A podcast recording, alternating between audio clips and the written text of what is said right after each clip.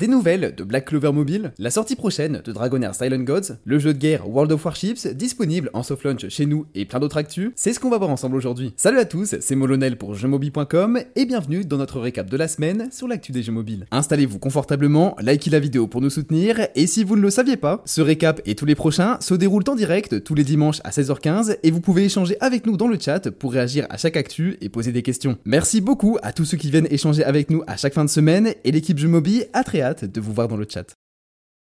Débutons ce récap avec des nouvelles du côté de Black Clover Mobile. L'équipe marketing du jeu a révélé la date de sortie des versions japonaises et coréennes pour le 25 mai. Malheureusement, les autres versions et le lancement global sont repoussés. On ne connaît pas encore la date de sortie mondiale exacte, mais certains communiqués parlent d'une sortie entre le 20 et le 27 juillet. Rien n'a été confirmé et on sait que les fans de l'anime s'impatientent, alors si vous avez un bon niveau en japonais ou en coréen, vous pourrez jouer avant les autres. Sinon, il faudra attendre l'été pour devenir le prochain Emperor de Black Clover Mobile sur Android et iOS.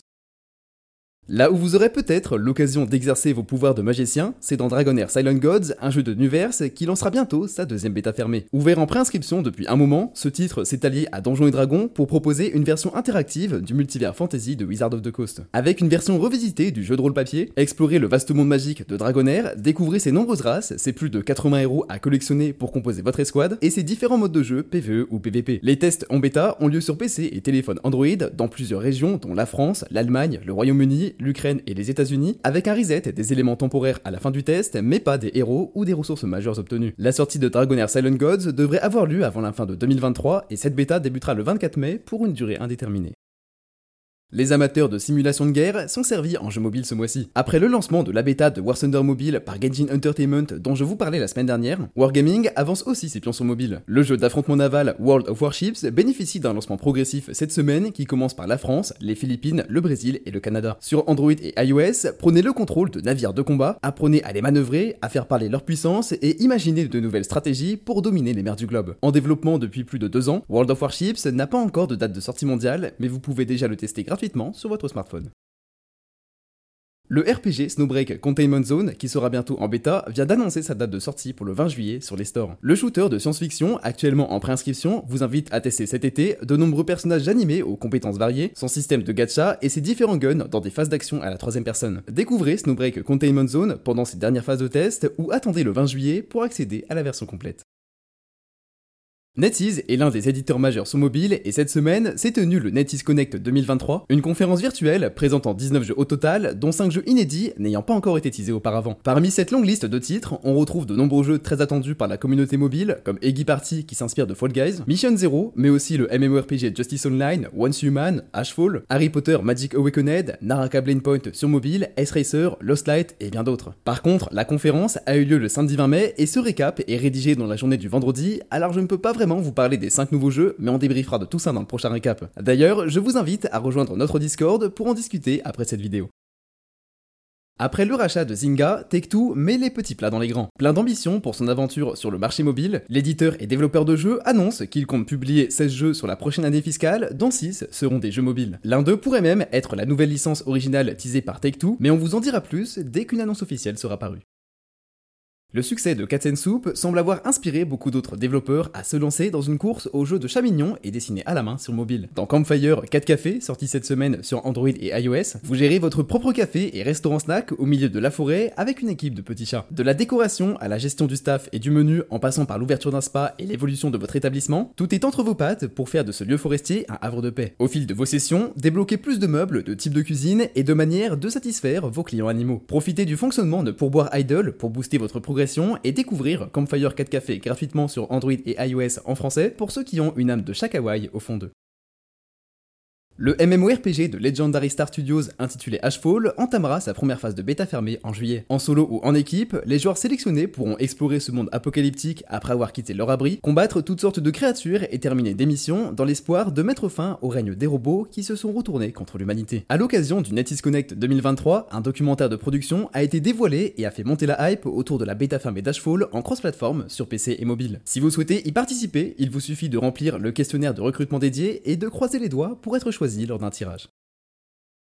En plus de tous les nouveaux bêta-tests annoncés ce mois-ci, le RPG stratégique Annulus de Intrasoft ouvre ses portes d'Early Access aux États-Unis. Plongez dans un univers de Dark Fantasy, incarnez un groupe de mercenaires sans pitié digne de la Compagnie Noire, accumulez des ressources et des armes pour améliorer votre escouade tout en progressant sur le chemin de la gloire. Les créateurs d'Annulus et de l'excellent Raziel Dungeon Arena n'ont pas donné de détails sur une potentielle sortie globale, alors pour le tester, il faudra vous contenter d'accéder au jeu via le Google Play Store US.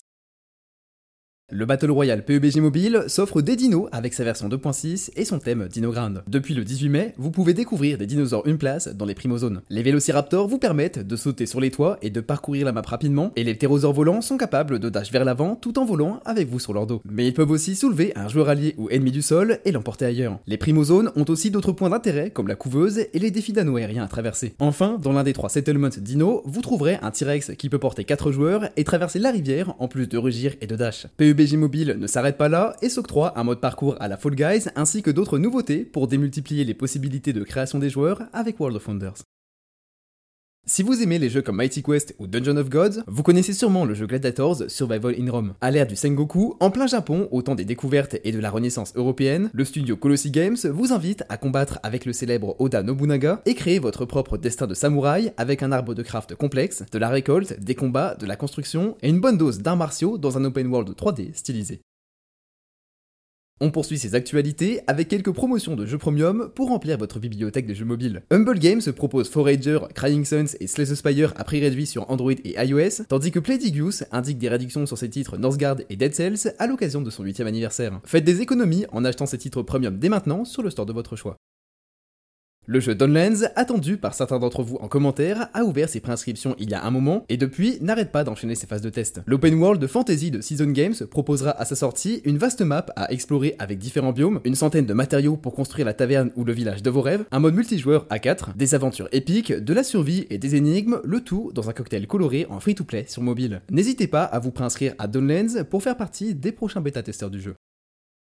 En plus d'être un excellent roguelite Metroidvania fait par des Français, Dead Cells explose les paris avec la somme récoltée sur le Kickstarter de son jeu de plateau. Sur le plateau, 1 à 4 joueurs peuvent coopérer pour progresser dans le château de la licence qui a marqué les esprits. Mourir et recommencer dans ce jeu de société inspiré d'un titre unique dont on parle encore 5 ans après sa sortie. Avec 450 000 euros récoltés sur un objectif minimum de 30 000 euros, le compteur est déjà hors de ce monde et il ne vous reste plus qu'une dizaine de jours pour précommander votre copie du jeu.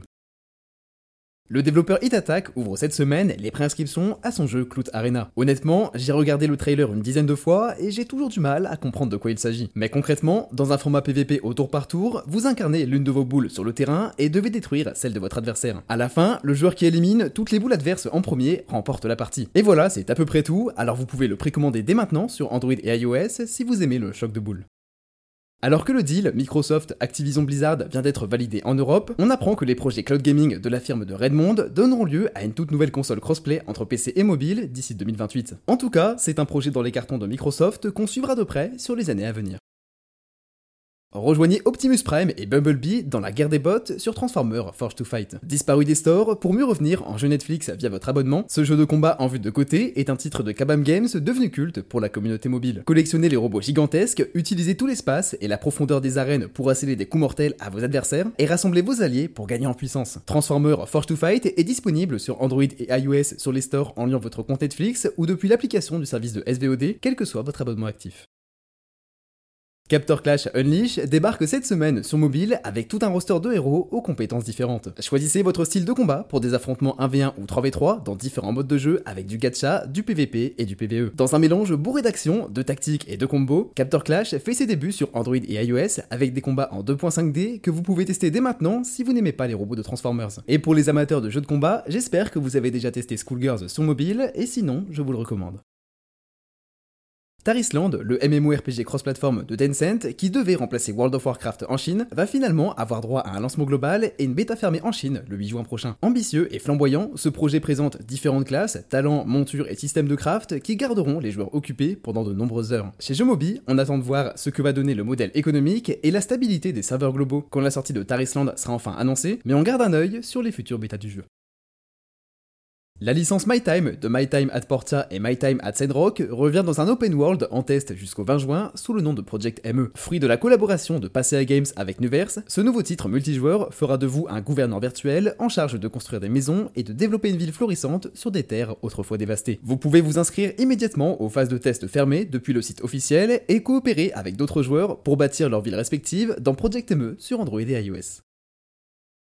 On conclut les actualités avec le 11e anniversaire de Subway Surfers qui n'arrête pas d'étendre sa licence avec de nouveaux titres casuals. En plus de cet anniversaire majeur, de nombreux autres news ont marqué la semaine mais n'ont pas trouvé leur place dans ce récap, comme Cookie Run Kingdom et sa grosse mage 4.4, Mighty Doom qui débloque le support manette ou encore le retour de Dungeon Hunter sur mobile. Je vous préviens aussi qu'il y aura de grosses news en juin autour de The Division et des autres jeux Ubisoft, alors soyez patients.